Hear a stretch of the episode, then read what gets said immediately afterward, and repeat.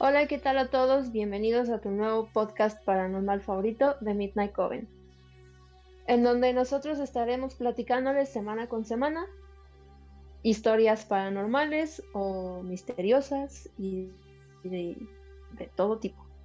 El día de hoy vamos a hablar de dos temas bien interesantes, que es el Krampus y el festejo de Yule. Por supuesto, nos van a estar escuchando para que puedan acompañarnos en esta celebración de Yule. Y pues nada, bienvenido al Coven, en donde nos encontramos el día de hoy. Tu bruja de confianza, Sharon Ordóñez.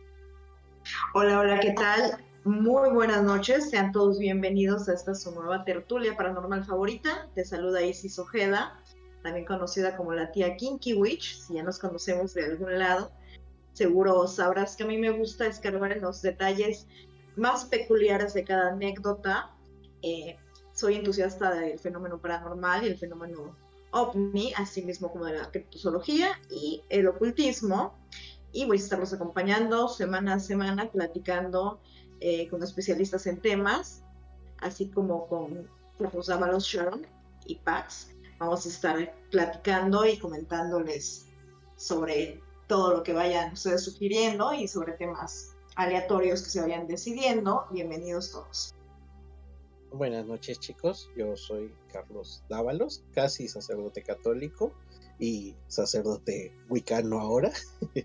Em, el, estar siempre tan cerca de, mi espiritualidad me ha permitido conectar con, muchas cosas, tanto cuando era católico como ahora que soy wicano y en mi día a día me dedico a eh, ayudar a las personas que son víctimas de la energía negativa de cualquier tipo.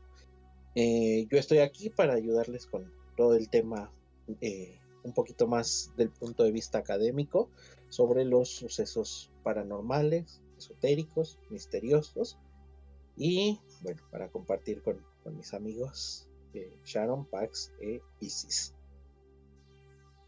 Pues bienvenidos todos al primer episodio oficial de The Midnight Coven.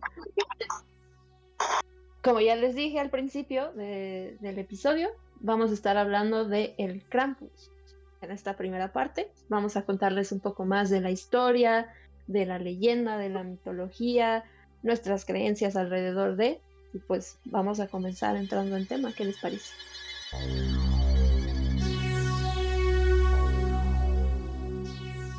Bueno, creo, que lo primero que podríamos decir es que Krampus viene de la palabra alemán Krampen, que significa garras. Ese es el origen etimológico del Krampus. Y el origen mitológico del Krampus es que, aunque lo asociamos con, un enemigo, con un adversario de Santa Claus, eh, es más viejo que Santa Claus, porque es una criatura que viene de la, de la mitología nórdica, o sea, desde muchísimo antes del cristianismo, y es asociado como un hijo de la diosa Hela, que era la diosa de lo oscuro, de lo siniestro en la mitología de los vikingos. El Krampus luce como mitad cabra, mitad demonio, según las leyendas.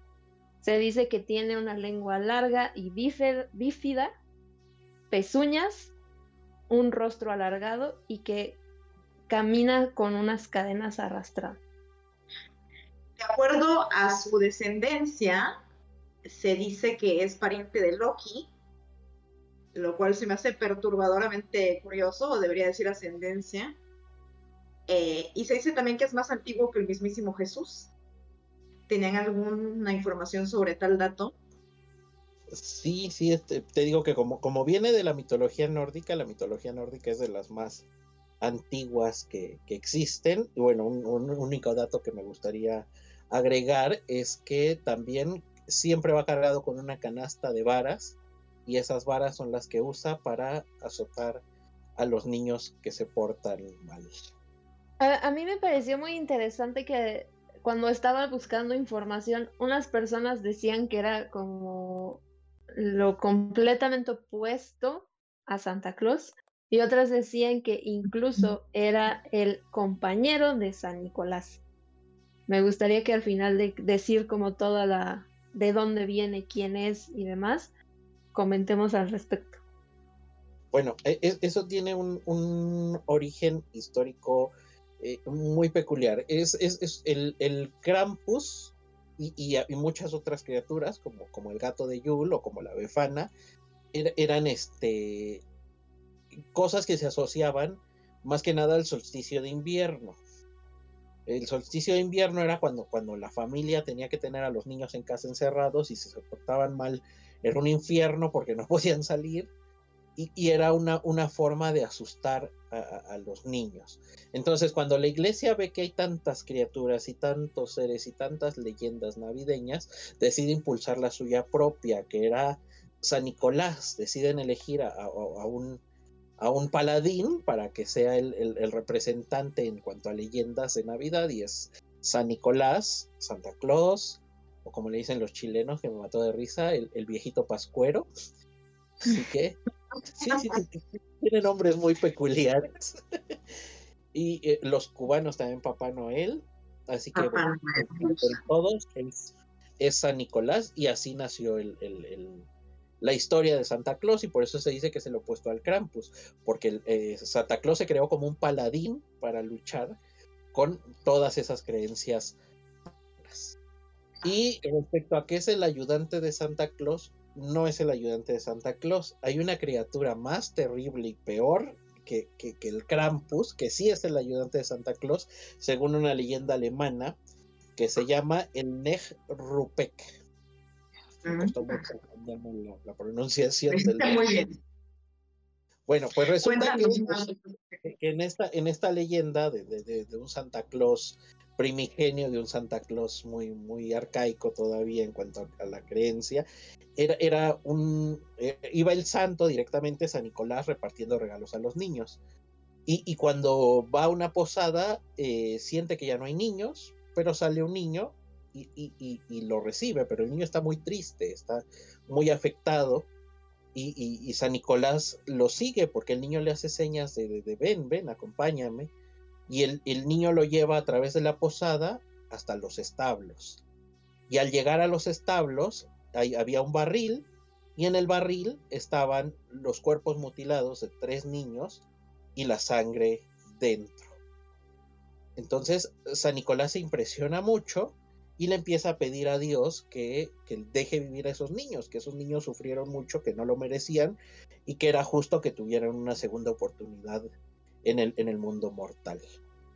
Lo rezó con, con tanta fe que, que, se le permitió a los niños volver a la vida. Cuando los niños vuelven a la vida, lo primero que dicen fue que el posadero los había matado para dárselos de comer a sus clientes porque se había quedado sin carne. Entonces, eh, San Nicolás vuelve a rezarle a Dios y le, pide que maldiga a ese, a ese posadero tan cruel y tan malvado. Entonces Dios maldice al posadero, lo maldice induciéndolo a un sueño que va a durar 364 días. Solo va a estar despierto un día, que es en Nochebuena. Y en Nochebuena, él se va a encargar de, envolver los regalos de, Santa Claus, de cargar el costal de, San Nicolás y acompañarlo a entregar los regalos. Pero lo va a acompañar porque su castigo es que va a poder ver a todas las personas felices en Nochebuena, a todas las familias celebrando unidas y saber que él nunca va a tener derecho a ese tipo de vida, ese estilo de vida. Era un hombre eh, de aspecto muy desagradable. Este sí se puede decir que es un anti-Santa Claus. Era un hombre gordo, calvo, con una barba negra, y siempre sucia la barba negra, y muy apestoso. Y cuando un niño se portaba medio mal, él les dejaba, en lugar de un regalo, un regalo les dejaba un trozo de carbón. Pero cuando el niño era rematadamente malo, lo metía en un costal y se lo llevaba al infierno porque los niños malos malos merecían estar en el infierno. Entonces se, riega un poquito esta leyenda por, por varios países y llega a, la Inglaterra victoriana. Y en la Inglaterra victoriana, a los padres, ¿qué se les ocurre hacer? Bueno, como, como, como, como está el, tengo que ver el nombre, Nehru Peck, para castigar a los niños, muchos padres victorianos deciden contratar, darle unas cuantas monedas a algún indigente mugroso para que, que, se lleve a los niños al bosque. ¿Qué pasó aquí? Que muchos niños se morían de frío en el bosque y tantos otros terminaban siendo víctimas de, de, las más crueles eh, hazañas que realizaban estos indigentes sobre los niños. Así que esa sí es una, una leyenda de verdadero terror de, Navidad, porque cobraba víctimas, víctimas mortales el creer en el, en el Nehrupek. Que, que, suena como una variante, ¿no? De, de, del Krampus. Sí, sí. Porque justamente, bueno, tradicionalmente se dice que en la noche del Krampus o Krampusnacht o Nacht, no sé pronunciar alemán, lo siento. Este se celebra el 6 de diciembre. ¿No? Sí. Y, en, esta celebración la gente sale disfrazada del Krampus y, y siento que me da esa impresión también parecida a es que yo pienso que si el Krampus tuviera una imagen humana, sería así como, como, es que no quiero decir un indigente, pero sería así como el pelo enredado, ajá, Llamémosle desalineado. Exacto, exacto. Como un personaje desalineado. Entonces me parece como una variante. Bueno, también me encontré que, que había eh, diferentes tipos de castigos para los niños. En, primer lugar, si era un niño medianamente malo, el Krampus lo sacaba de la cama y le daba de azotes con esas varas que traía en su canasta. Uno. Dos, si el niño era aún más malo, le daba de azotes y en vez de regalos le dejaban un trozo de carbón. Y eh, tres, que, que, se lo llevaba y se lo comía en el bosque y encontraban las partes de, del cuerpo del niño mutiladas por el bosque. Pero, ¿qué pasaba cuando, cuando el papá era el que no disciplinaba al niño? Eso fue algo que me llamó mucho la atención, porque también castigaba a los papás que no sabían disciplinar a sus hijos. Hacía falta un Krampus en el siglo XXI. De acuerdo. Se llevaba al niño le abría un tajo con sus garras, un canal de, la garganta hasta el estómago, le sacaba todos los órganos, se los comía y rellenaba al niño, el cuerpo del niño lo rellenaba con basura. Vestía al niño y lo regresaba a la cama para que los padres lo encontraran así. Era como castigaba a, a los padres que no sabían este, disciplinar a sus hijos. Wow. Toma eso porque es de España. Oye, no necesitamos eso. El quien nos esté escuchando, no necesitamos que anden por ahí metiendo y rellenando gente de basura. No, no, no, no, que alguien enseñe a los padres a disciplinar a sus hijos. Pero sí que disciplinen a sus hijos, por favor.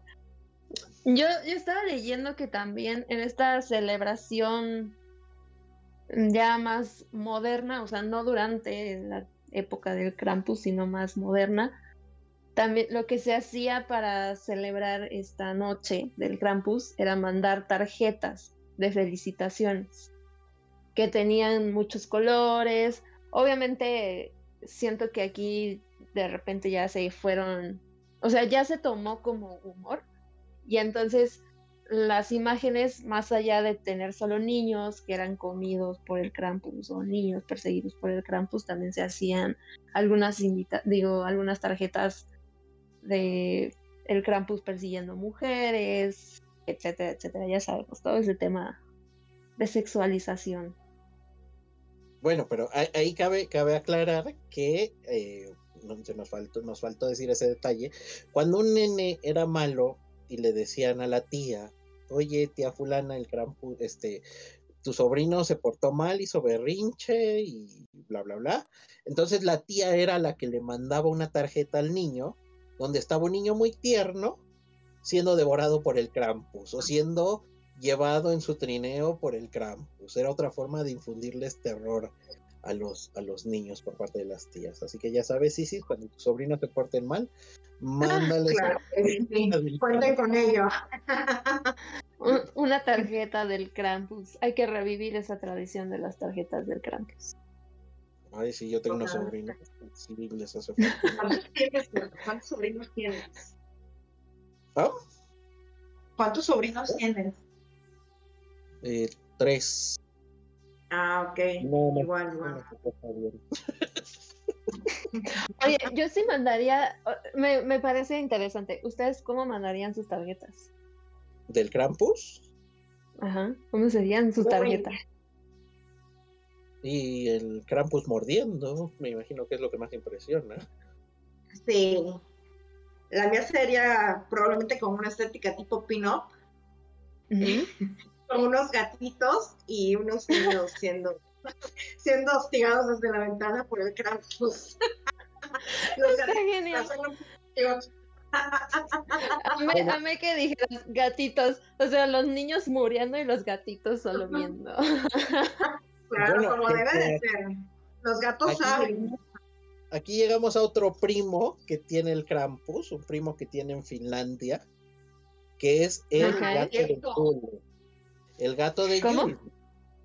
El gato, de, Es un gato gigante que pasea en Nochebuena por las aldeas alejadas de la civilización.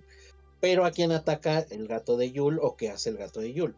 Resulta que, en los países nórdicos, el invierno, cuando la gente trabajaba antes del invierno, al momento de recibir su paga, la recibían como prendas de vestir de lana para aguantar el invierno. Entonces todos en Nochebuena, que era el último día que se trabajaba, se ponían su ropita, su ropita nueva, una tradición que todavía, todavía sigue. Entonces, si alguien no se ponía ropita nueva en la Nochebuena, quería decir que era una persona baquetona, que era una persona que no trabajaba, un, vago, una persona sin provecho.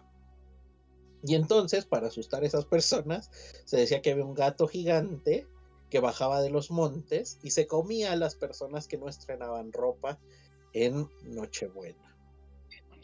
Así es. Que si no me equivoco es un gato de apariencia negra. Un gato negro, así es. Sí. Pero, o sea, que no estrenaba ropa. Me llamó mucho la atención. O sea, a fuerza tenías que estrenar ropa porque si no estrenaba ropa, te llevaba el gato. Te llevaba el gato. Era, el sinónimo de la vagancia. que no estrenaba ropa era porque no trabajaba. Exacto. Interesante. Así que estrenen ropa. O se los lleva. no va por ustedes el gato de Yul. Y de ahí que hasta nuestros tiempos los gatitos negros sean satanizados y sean vistos como animalitos de mala suerte. Me imagino que de ahí hay cierta conexión, ¿verdad? Sí, sí, el gato siempre, el gato siempre ha estado asociado y con razón al mundo paranormal, porque el gato es, es la primera línea de defensa que tenemos ante malas energías, es, nuestro guardián y es el que nos avisa. Y al gato al hacer eso nos indica que está espiritualmente por encima de nosotros. De hecho, un perrito nos hace fiestas, nos baila, porque el perrito vive el aquí y el ahora. El gatito no el gatito es más meditabundo y el gatito es más huraño, porque no, no solo ve lo que está a la vista de todos, sino que percibe las energías y está siempre en guardia para defendernos de los ataques energéticos que pueden llegar. Entonces, al ser el gato algo que está muy elevado espiritualmente, se, cree que eso da poder a los rituales. La sangre de gato da poder a los rituales porque el gato es, es, es, es un animal muy espiritual. Claro. Oigan, y regresando mm, al Krampus. Ah, regresando al Krampus, este. A mí algo que me llamó muchísimo la atención era que leí un pedacito que decía algo de que el Krampus representaba el equilibrio entre la luz y la oscuridad, porque se creía que, o sea, mucha gente dice que viene acompañado de San Nicolás, San Nicolás lo pintan como este Santa Claus luminoso que todos conocemos, desde las chapitas rosaditas y demás, y el Krampus como este demonio de la Navidad. Y me llamó mucho la atención, me gustó de hecho incluso que lo llamaran como lo que el que ponía el equilibrio entre la luz y la oscuridad, sobre todo porque también en estas épocas navideñas o de Yule, pues también es eso, ¿no? Como el nacimiento de la luz, etcétera, etcétera. ¿Ustedes qué piensan al respecto? más que el nacimiento de la luz, Yule es la noche más larga, así que se puede decir que es el día con menos luz solar. Así que sí, sí es un momento en el que ya todo está oscuro y necesitamos figuras luminosas, pero a la vez hay, hay figuras viviendo dentro del parámetro de la oscuridad. Se dice que el Krampus, ya cuando era esta, esta noche en donde él se aparecía, él llegaba con unas cadenas y un manojo de ramas de abedul. Él golpeaba a los niños y lo que hacía era meterlos en su canasta de mimbre para llevárselos al infierno durante un año. A eso era como el Krampus se llevaba a los niños. ¿Ustedes ¿qué conclusión tienen respecto al Krampus? O sea, si se les apareciera, ¿les daría miedo? ¿No? ¿Estarían en el infierno? ¿Serían un niño que se hubiera llevado el Krampus? Uy, personalmente creo que no no lo suficiente. A lo mejor hubiera vengado por el limbo, pero, pero no lo hecho caña en el infierno en definitiva. La figura del Krampus, más allá de darme miedo, me parece particularmente tierna. E imaginar a este ser con una pata de cabra y un pie humano me parece, si bien no grotesco, sí peculiar. Eh, incluso me gusta, me gusta toda la parafernalia en torno al, Krampus. Eh, no me provoca miedo eh, de niña, probablemente sí, pero pues ahora, ahora entendiendo un poquito más su entorno, incluso como se comentaba hace unos momentos, se puede llegar a asociar eh, con la luz y oscuridad, que para nada creo que sea algo negativo. Simplemente, pues es el, balance de cómo tienen que ser las cosas. Eh, así que en definitiva no, no me provoca miedo, me gusta. En, lo particular, con el tema del Krampus, me, genera conflicto ahora que me informé un poquito más al respecto. Que, se le considera un personaje secundario cuando al inicio de los tiempos él era el protagonista de su propia historia. Y después se, le adquiere como un complemento de la historia de San Nicolás. O sea, el, Krampus fue algo de, de muchísimo tiempo antes, con una mitología bastante rica. Venía de la mitología nórdica, venía de los vikingos, y si era una figura para, para atemorizar por, por, temas de, sociológicos, vamos, de, estar encerrados en casa con los niños, y si se porta mal el niño, es un infierno. Así que no, no, no había cómo llevarlos a la escuela, no había cómo sacarlos a jugar a la pelota, no había cómo hacerles nada, y, y se necesitaban de ese tipo de figuras para, para, para controlarlos. En lo personal creo que no me hubiera llevado el Krampus. Modestia aparte siempre fue, siempre fue niño así que no, no me hubiera llevado.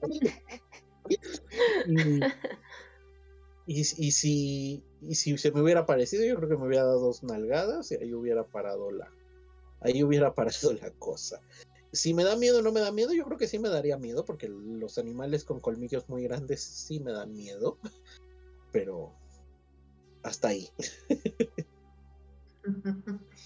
Fíjate que a mí también me causó ciertos conflictos ya leyendo un poco más acerca del Krampus.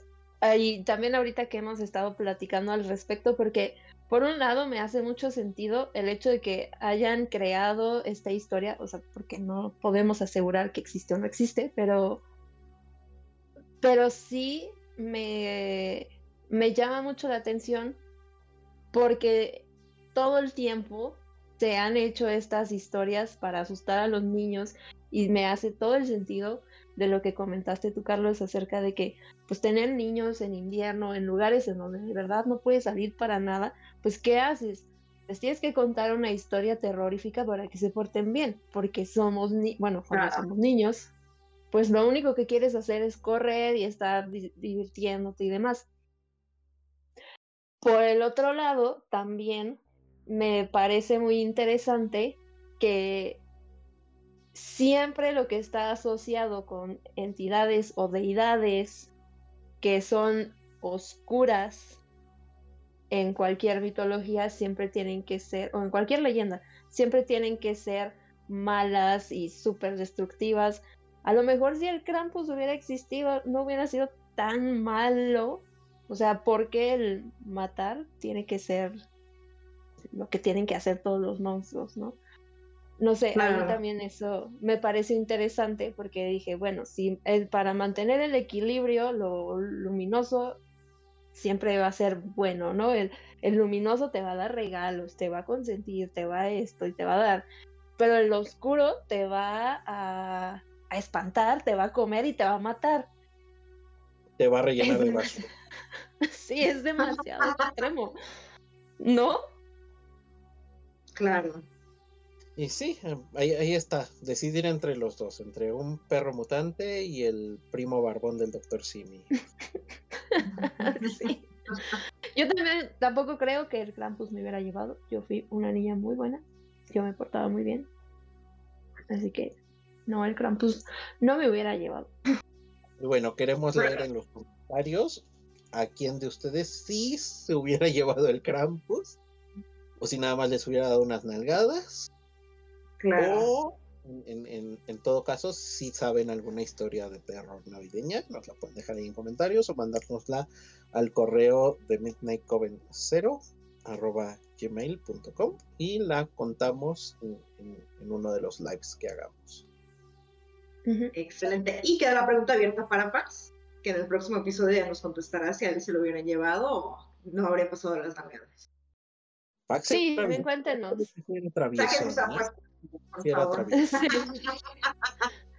Cuéntenos ustedes qué leyenda han escuchado del Krampus, cuál les resuena más y todo lo que ustedes sepan acerca del Krampus, que también nos gustaría mucho saber. O si hay alguien que haya tenido una experiencia directamente con el Krampus. Oh, estaría genial. Estaría genial que nos platicaran. ¿Ustedes ya vieron las pelis del Krampus? No. Hay que hay que darnos a la tarea. Que, que, de repente hacíamos este sesión, noches de películas en Rey. Y el día que el día que pusieron la del Krampus, yo no estuve y llegué ya al, final, vi los últimos minutos, y todos estaban queriendo linchar al que eligió ver la del, la del Krampus. La del Krampus. Eso he escuchado que es malísima, pero bueno, hay que darle la oportunidad a ver qué tal, ¿no? Para sacar conclusiones. Es que creo que es que este tipo de leyendas, si tú las conviertes en películas, la vas a hacer de acuerdo a tu propia percepción, pero nosotros escuchamos el Krampus o cualquier otro ser y bueno, lo imaginamos completamente diferente. Y, eso no está padre, porque están ridiculizando historias que de verdad en determinado momento daban muchísimo miedo.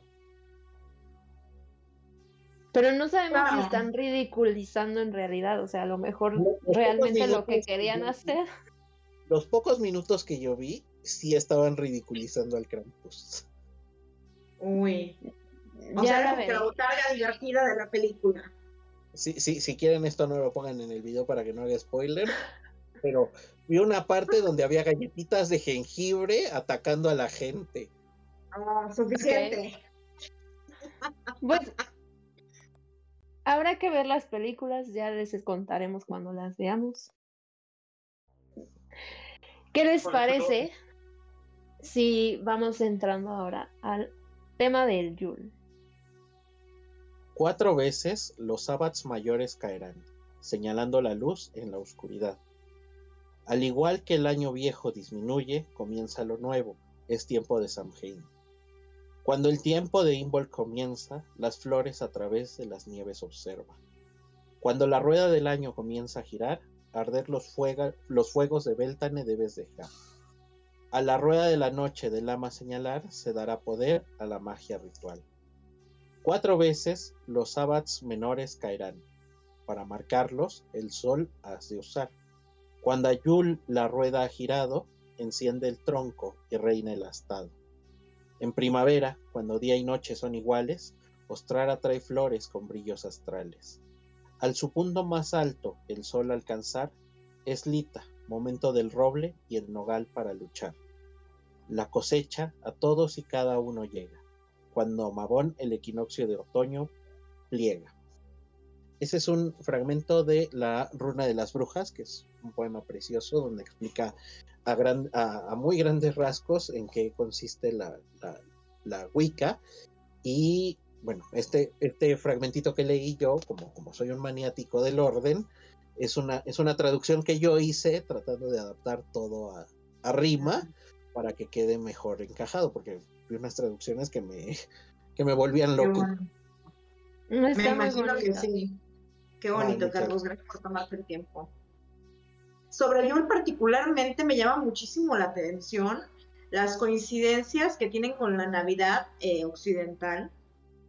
Una de ellas, el detalle de, de poner obsequios, en este caso para los elfos nórdicos, que es algo muy similar a lo que hacemos también en Occidente, como el hecho de eh, dejar eh, galletas en el caso de, los vikingos, dejaban esta especie de gachas con mantequilla. Eh, ignoro qué son las gachas, si alguien tiene mayor información, lo agradecería. La, las, estas, este, la avenita, las hojuelitas de avena. Ah, ok, mm. ok, las hojuelitas de avena. Eh, ¿Ustedes bueno, tienen conocimiento de alguna otra tradición eh, similar a las festejadas en Occidente, además de obviamente de los obsequios, del pino. Bueno, eh, Yul viene, a, Yul es la, es la ceremonia de renacimiento del sol. Los antiguos celtas lo que hacían era vestir a un hombre del dios del acebo y a uno como el dios del roble.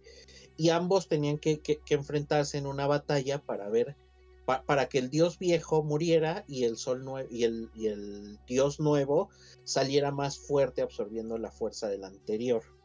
Entonces, eh, de ahí viene, de ahí viene el, tema de que en Yul se celebra el nacimiento de Cristo, porque Cristo nació durante el verano, y cuando la iglesia en el concilio de Nicea empieza a organizar todo el tema del calendario litúrgico, se decide poner a este, la fecha de nacimiento de Jesús en diciembre para que al momento de convertir a los paganos en cristianos no les costara tanto por el tema de las fechas, tuvieran una asociación directa a sus creencias. Que también me parece interesante porque justamente, ¿no? El Dios tradicional, bueno, Jesús eh, tradicional, la historia que conocemos de que nació en diciembre, también tiene que ver con el Dios solar, que se supone que muere y y entonces fue así como de, bueno, eh, vamos a, aquí empieza y eso. Y también me parece un dato curioso que también se celebra las Saturnalias, porque justamente estamos en, vamos, estamos justo hoy entrando el día 21 de diciembre, que es el solsticio de invierno, estamos entrando a la temporada de Capricornio. Muchas felicidades a todos los Capricornios que nos escuchan. Que eh, Saturno es regente de Capricornio. Así es, es que, bueno, en la, en diacronía que, en determinado momento les leí, las religiones paganas nacen de la observación del entorno natural. Entonces, al darse cuenta de que el sol en esta época es, es cuando agoniza, porque ya es cuando está, les digo, y es la noche más, más eh, larga del año, entonces es cuando empiezan todas estas ideas. Empezamos con el culto primigenio del sol, donde se, tiene la idea de que es el, dios solar el que va cayendo y el que va a renacer. Los celtas lo adaptan al dios del acebo y al dios del roble. Los vikingos no, no, no, no, no tengo muy, muy documentado cómo era, pero todos iban así.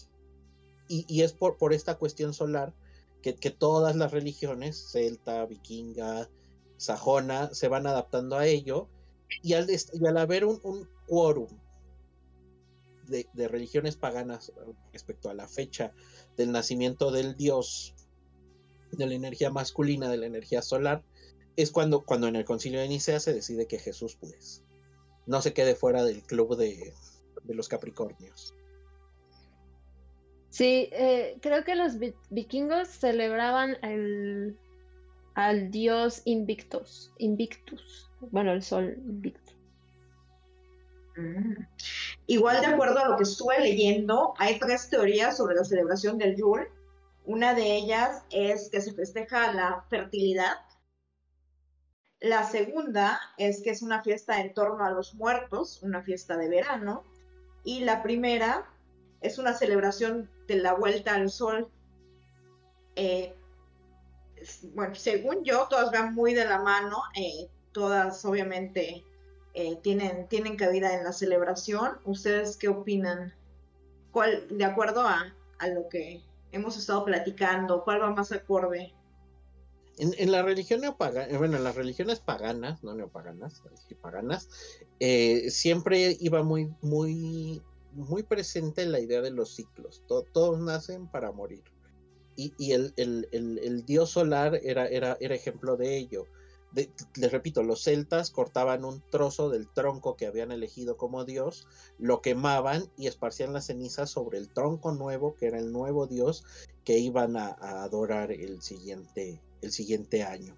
Así que, como dices, va muy de la mano tanto el culto solar como el culto a la muerte, pero no era un culto a la muerte, era un culto al ciclo eterno. el dios muere, pero el dios renace como, como dicen los ingleses, muere el rey, vive el rey, siempre, siempre hay una ah. figura predominante ahí.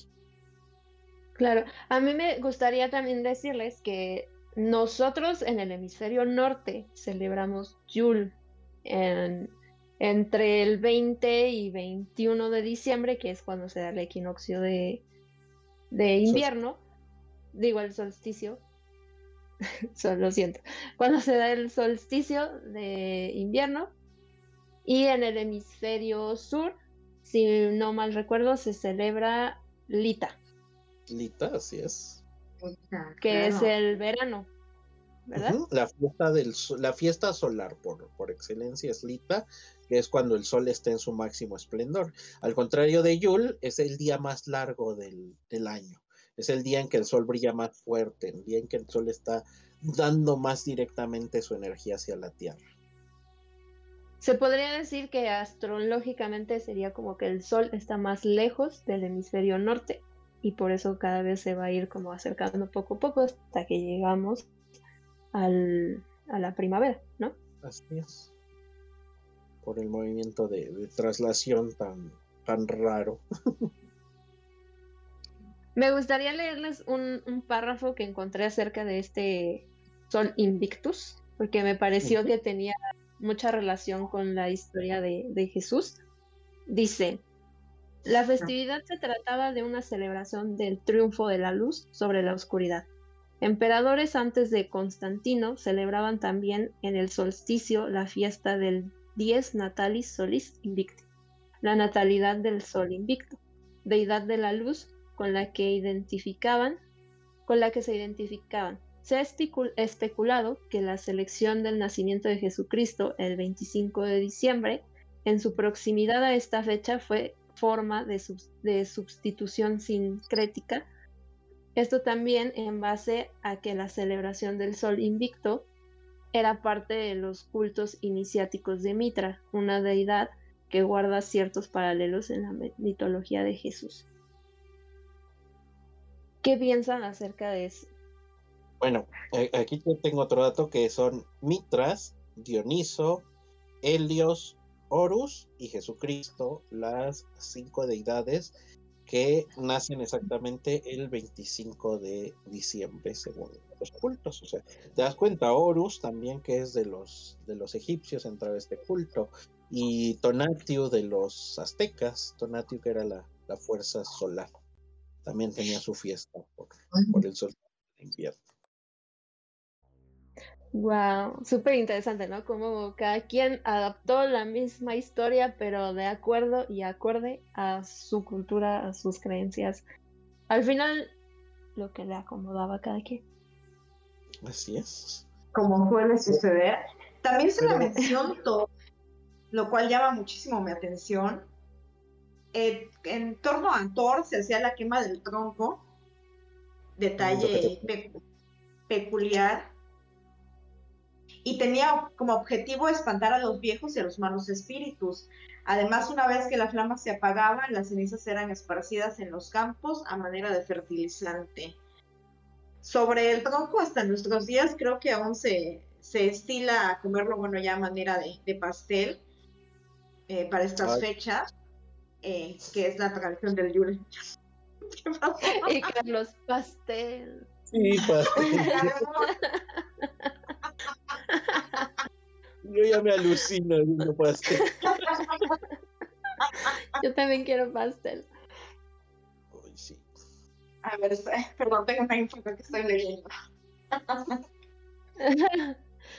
A mí, ¿qué les parece si también vamos entrando un poco acerca de la simbología? Porque justo como toda esta parte de, del invierno y de los dioses o las deidades que nacen y mueren durante estas épocas, también hay mucha relación acerca de la simbología que existe alrededor de lo que es Yule, de lo que es Navidad. ¿Qué les parece? bueno, empezando desde el, desde el arbolito, que es algo que todas las tradiciones lo tienen. Para los nórdicos era un tronco en lugar del árbol para los celtas era, era un árbol al cual había que adorar, porque después había que partir, eh, cortar ese árbol para que fuera el palo de mayo en la, en la, en la este, fiesta de, de Beltán, que es la fiesta máxima de la fertilidad. Entonces, el árbol siempre es una constante dentro de estos festejos, porque es un árbol siempre tiene una simbología preciosa, porque es lo que conecta la raíz con el cielo, siempre va hacia arriba, siempre apunta hacia el cielo, y, siempre es, es, tan terrenal como divino. Yo había estado leyendo que usualmente se acostumbraba a poner hiedra dentro y fuera de las casas y las guirnaldas con acebo, el muérdago, de alguna forma con la intención de proteger las casas de ciertas visitas. También estaban las manzanas, las piñas que representaban la abundancia y la fertilidad, las, las esferas como nosotros ahora los conocemos, representaban los planetas y los colores rojos eran nacimiento, el verde la naturaleza y el dorado el amanecer de la luz. Correcto, Sharon.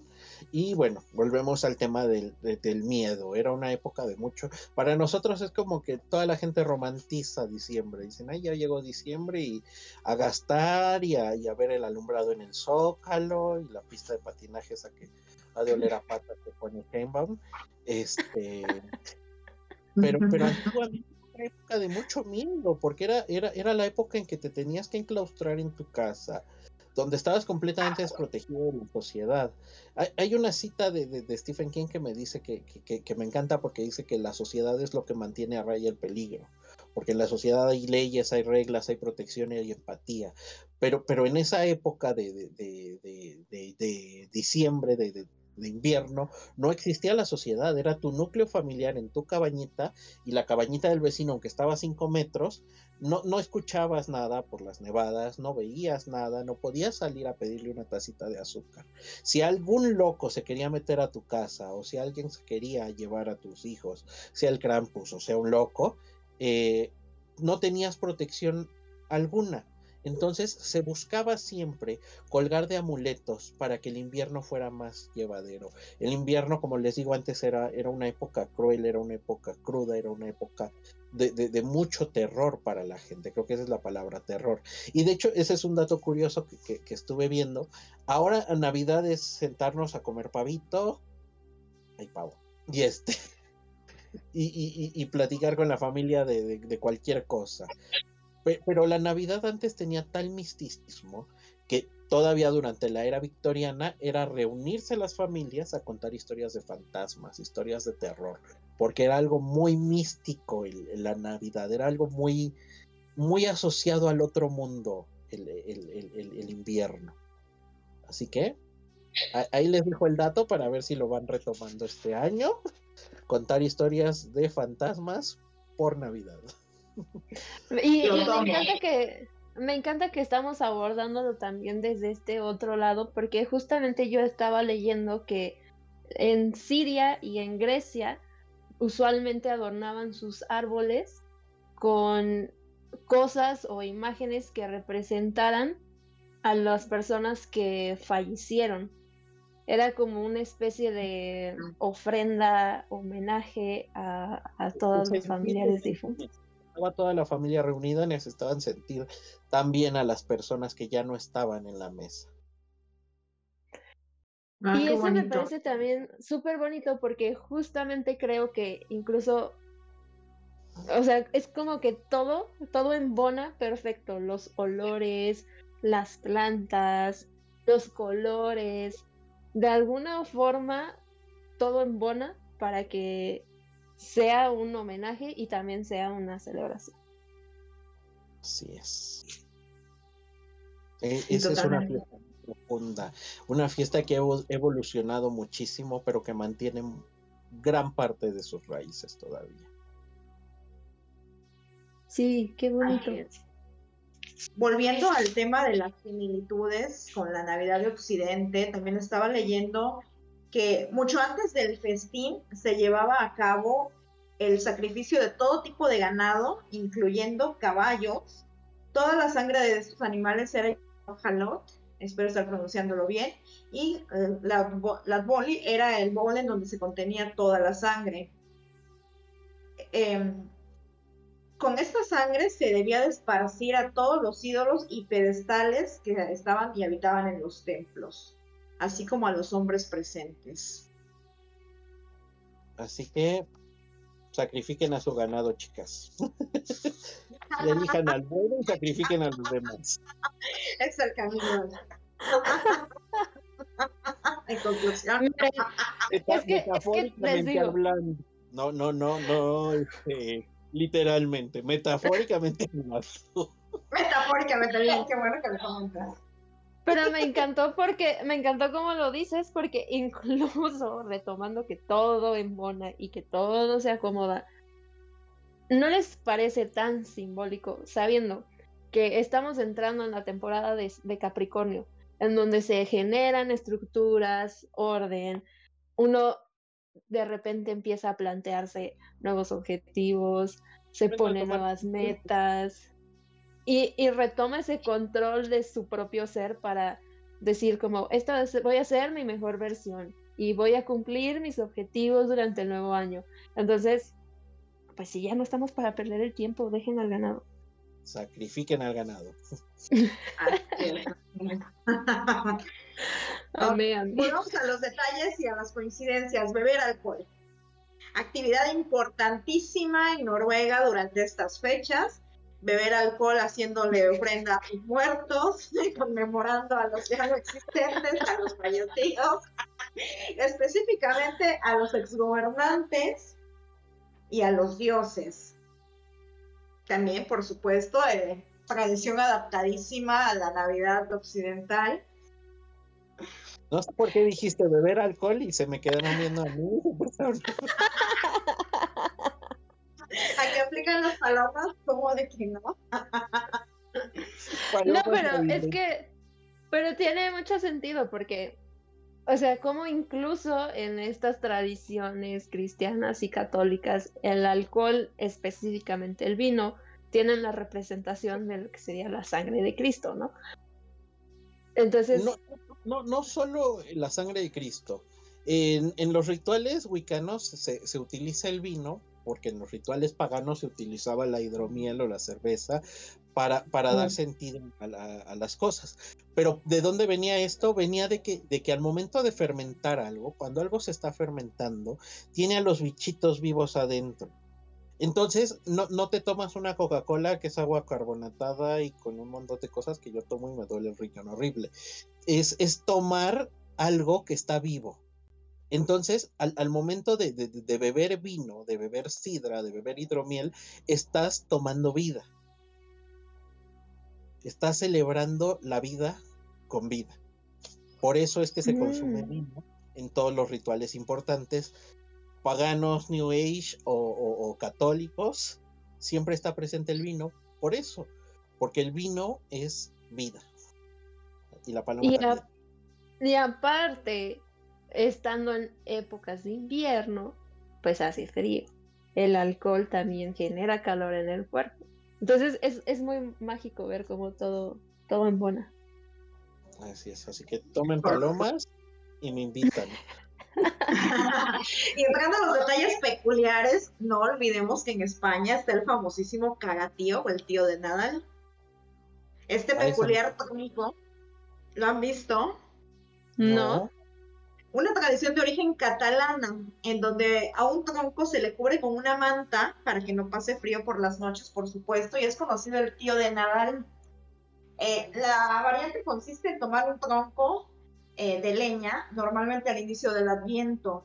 Se le deja comida cada noche, se le tapa con una manta, como ya comentaba, y al llegar la Nochebuena, los niños de la casa lo golpean con bastones mientras cantan en torno a él, la tradición catalana, y este, eh, de una forma, digámoslo, muy muy curiosa, se le llama que debe, debe sacar los obsequios, ¿no?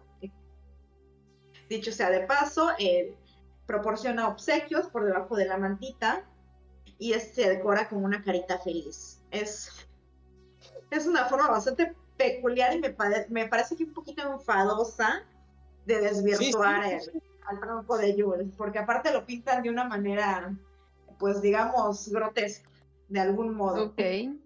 Wow. Y, la lección niños es, agarra palos a alguien y te va a dar regalos. Más que catalán, tradición de Catepec. Tengo unas imágenes. Todo respeto a, las que a todas las personas que nos escuchan de Catepec. Era un chistorete nada más. Sí, sí. A mí, a mí lo que me llamó mucho la atención de la simbología del árbol específicamente y que me gustó mucho también fue que el árbol en sí representaba la conexión entre el cielo y la tierra. Y eso me pareció muy bonito porque, pues sí, o sea, el árbol está normalmente, está enterrado en la tierra y la punta es, eh, eh, o sea, como en forma... Ajá.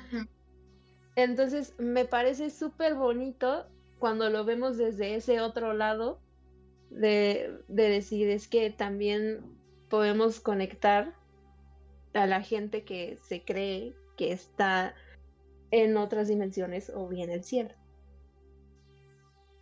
Así es. O abajo de la tierra también. Conecta con las personas que ya no están. Por eso te digo que me llama mucho esa tradición, me llama mucho la atención que, en Siria es más literal al, al, al ponerle esos, esos detalles personales de, las, de, los que ya no están, de los que ya partieron. Sí, me parece súper bonito. Y bueno, Carlos, cuéntanos, ¿cómo se celebra el Yule según la Wicca?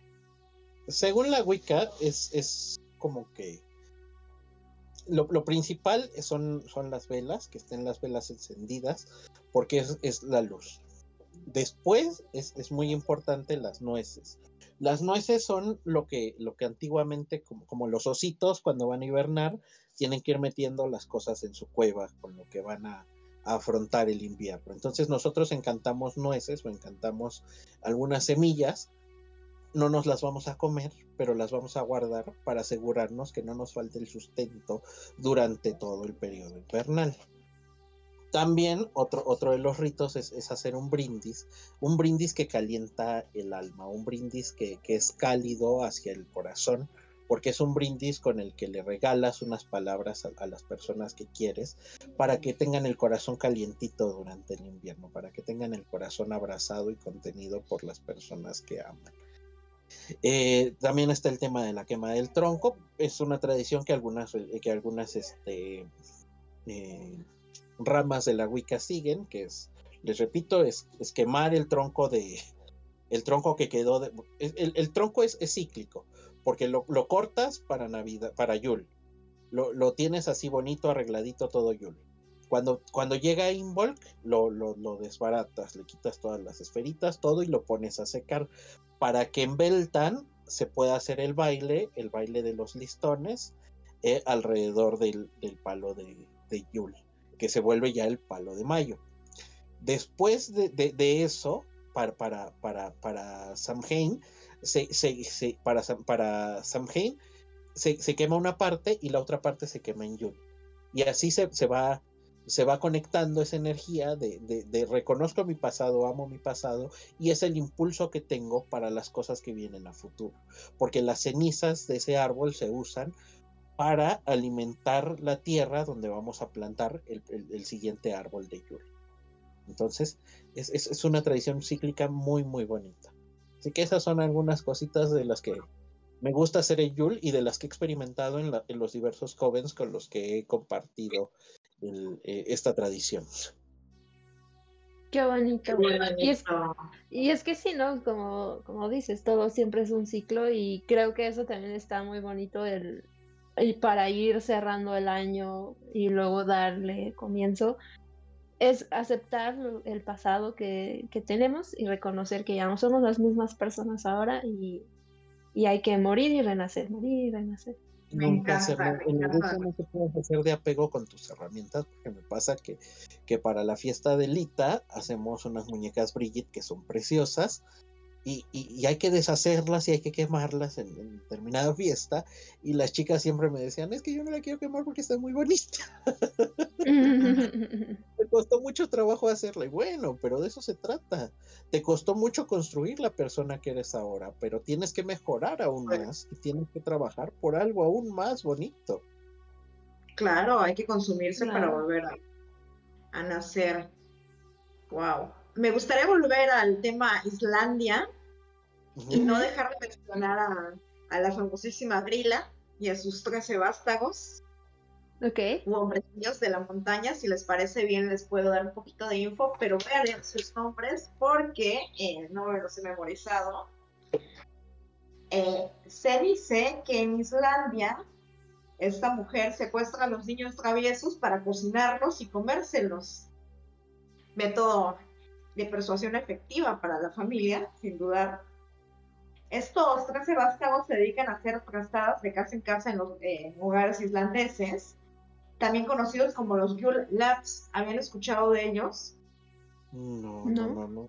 Les comparto el, nombre del primero, es Stek Yastaur, el primero de los duendecillos, que inicia su procesión el día 12 de diciembre. A este le gusta molestar a las ovejas y beberse su leche directamente del envase. El segundo es Gil Jaguar, eh, baja el 13 de diciembre y también es aficionado a la leche, pero este prefiere la de vaca. El tercero es Tofur, el más bajito de los Yulats. Llega el 14 de diciembre para llevarse consigo comida que queda abandonada y que se encuentra en los sartenes y cacerolas de hogares islandeses. Eh, Borus es el cuarto, que también se come las obras, este baja el 15 de diciembre y le encanta chupar cucharas. El que continúa es Keffield. Es una mezcla de los dos anteriores y el 16 de diciembre se dedica a lamer cualquier olla que encuentre abandonada en hogares de Islandia. El siguiente es el Askaleskir. Eh, baja el 17 de diciembre para lamer eh, platillos de las mascotas. El que continúa es Skelir. Tiene un joven mucho menos agradable, pero sin duda más molesto, que consiste en asustar a los islandeses la noche del 18 de diciembre, dando portazos a sus puertas durante toda la noche. Esquigamur, eh, por su parte, eh, es el que hace como que honor a, a los glotones. Este baja el 19 de diciembre para comerse todo el yogur esquir que encuentra a su paso. Continuamos con Yugna Krekir. Su día es el 20 de diciembre, momento en el que aprovecha para llevarse las salchichas que puede. Continuamos con Yuga Hekin. Este pequeño bullerista monta guardia la noche del 21 de diciembre en las ventanas en busca de juguetes que le puedan gustar para llevárselos. Eh, Gatapepur, por su parte, utiliza su gigantesca nariz y su agudo sentido del olfato cada 22 de diciembre en busca de Laufrabraut, eh, que es un, manjar islandés. El penúltimo es Kekrepur, que armado con un gancho el 23 de diciembre se dedica a cizar toda pierna de cordero, jamón ahumado o trozo de carne que pueda. y finalmente llegamos a Ketarnirskir, que poca o ninguna comida eh, que haya quedado en Islandia se la lleva, además de llevarse las velas que vaya topando en cada hogar islandés. Ya sé que quiero ser. Pero fíjate, fíjate que me llamó mucho la atención porque yo también había escuchado que el banquete de Yule pues es esta celebración en donde se comparten con los otros toda la abundancia que se trabajó durante todo el año. Entonces, me pareció muy curioso cómo a partir de donde se supone que empiezan las fechas de fiestas en las tradiciones católicas, que ya ven que el 12 de diciembre es el Día de la Virgen, bueno, del cumpleaños, entonces, a partir de ahí empiezan a robarse como parásitos toda tu abundancia, toda tu cosecha, la leche, la carne, absolutamente todo. Me pareció muy curioso. Sí, claro, y cabe mencionar que Rina también tiene una apariencia muy similar al Krampus. Ella también tiene cuernos, tiene pezuñas, eh, en el cuerpo y baja con sus 13 vástagos a llevarse a los niños que, que no se han portado bien pero la curiosidad es que ella los cocina. Y pues bueno, vamos a ir cerrando. ¿Ustedes qué se llevan, qué, se van? ¿Qué piensan? Pues yo me voy entusiasmada con estas fechas. Eh, personalmente no las disfruto demasiado. Bueno, hasta, hasta hace un par de años no las disfrutaba tanto. Eh, pero desde que he empezado este camino místico mágico, eh, en definitiva me siento mucho más apegada a toda celebración de origen pagano. Entonces me llevo, me llevo como lección aprendida el hecho de, de iniciar ciclos, en definitiva, de concluir e iniciar ciclos y decretar abundancia, decretar cosas buenas, decretar cosas nuevas y bueno, sin ningún miedo a volver a empezar de cero y a, y a volver a hacer y hacerme, por supuesto. Y como, como las muñequitas de Brigitte. Es, es para que, que, una más bonita, más, más fuerte y mejor preparada en el, en el ciclo que empieza. Completamente de acuerdo.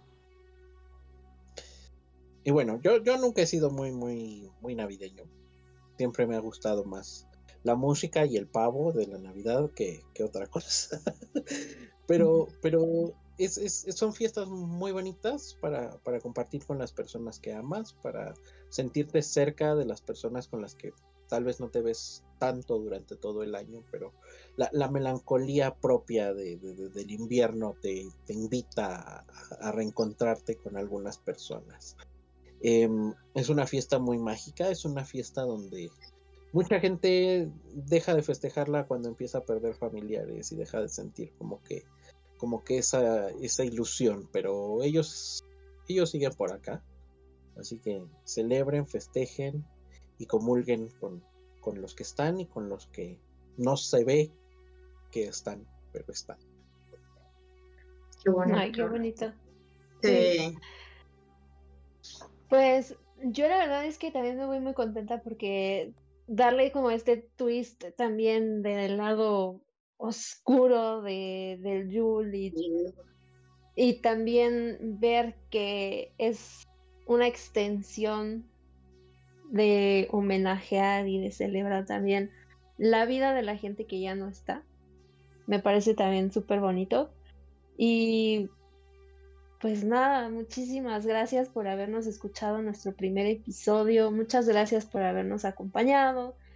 Bueno, y eh, recuerden que tenemos dos, dos, dos giveaways para la comunidad de la Ciudad de México. Está de regalo una mandrágora, así que corran a seguirnos a Instagram, corran a suscribirse a YouTube. Cuando lleguemos a los 100 seguidores de Instagram, vamos a hacer la rifa y pero recuerden que los requisitos son que nos sigan en Facebook, YouTube y, e Instagram, en las tres redes. Y el segundo premio es a nivel mundial para el que quiera.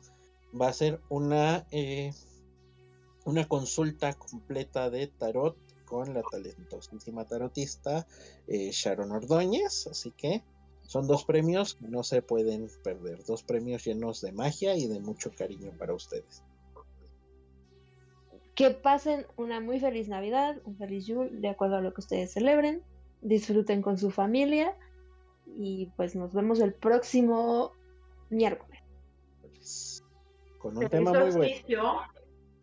Felices celebraciones, abracen mucho a los suyos, pásenla excelente. Eh, solos acompañados, pasémosla bien. Y bueno, felices celebraciones. Un abrazote, comunidad. Felices fiestas a todos, que se lo pasen de maravilla y nos vemos con, un tema maravilloso la próxima semana y tal vez con una invitada que les va a gustar mucho ver por acá. Así es. No se olviden de seguirnos en nuestras redes sociales personales, arroba astrológicoansus, arroba xkinkiwix, x, arroba yo soy el Pax y arroba shark. Y por supuesto, a arroba de Midnight Coven ya que nos van a estar escuchando el día miércoles 22 de diciembre, y si nos están escuchando después, no se preocupen, pueden ir a nuestro Instagram y ver el ritual que vamos a hacer en Instagram para Yul. En este momento ya va a estar arriba, pero esperemos que les guste mucho, lo realicen y, y nada, ahora sí, felices fiestas. Felices fiestas a todos. Felices fiestas, los queremos, bye. Bye.